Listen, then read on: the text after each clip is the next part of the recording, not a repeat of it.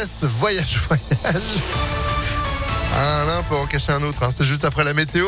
Et puis l'info, Sandrine Ollier, bonjour. Bonjour Phil, bonjour à tous. À la une, des polémiques à Lyon. La première et qui fait beaucoup parler, celle autour des nouveaux urinoirs installés la semaine dernière. Il y en a 16 au total. Ils sont écologiques et on les trouve dans différents endroits de la ville. Des lieux dépourvus de toilettes pour permettre aux Lyonnais et aux Lyonnaises de se soulager en cas d'envie pressante. Aussitôt, euh, certains élus de l'opposition se sont indignés, trop visibles, mal placés. La mairie s'en défend. Qu'en pensent les Lyonnais? Léa Dupérin leur a posé la question. Place Louis Pradel, à deux pas de l'hôtel de ville, Marc observe les toilettes pas très convaincu. Pourtant, il en reconnaît l'utilité. De toute façon, à Lyon, ça manquait d'urinoir. Il n'y en avait pas assez. Ce qui pose problème, selon lui, c'est plutôt la conception. Mitigé quand même. Hein. C'est pas assez isolé, séparé, par exemple. Si l'urinoir féminin est complètement fermé, ce n'est pas le cas des toilettes pour hommes. Et c'est ce qui choque un peu Nina, qui prend les choses avec le sourire. Quand même un peu d'abri pour euh, les messieurs, pour cacher. C'est intime, hein Vous trouvez pas?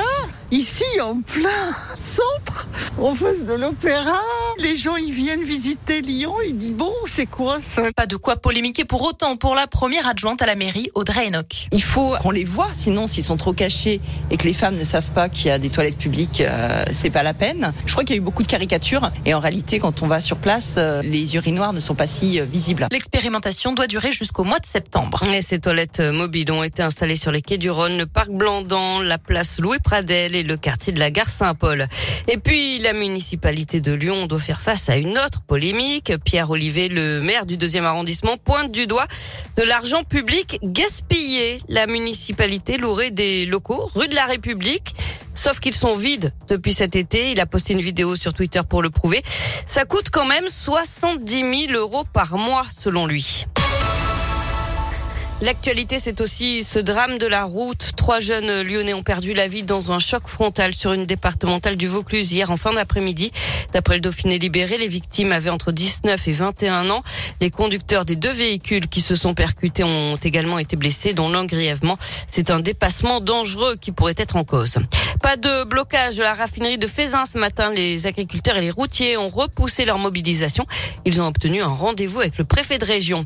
Et puis, Trenitalia étend son offre entre Lyon et Paris de deux allers-retours par jour. Elle est passée à trois depuis hier. Cinq sont prévus euh, à partir du mois de juin.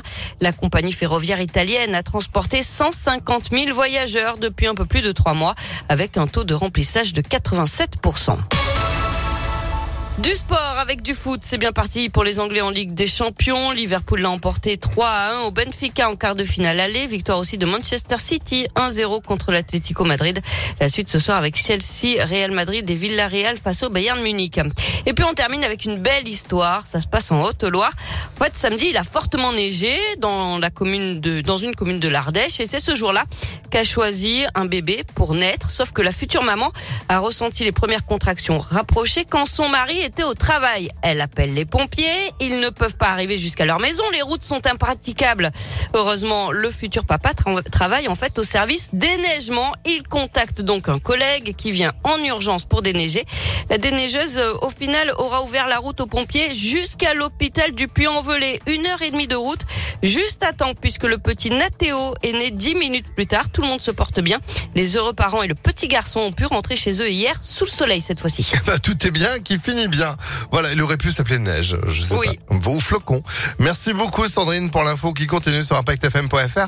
Vous êtes de retour à 7h30. À tout à l'heure. À tout à l'heure, 7h05. C'est la météo.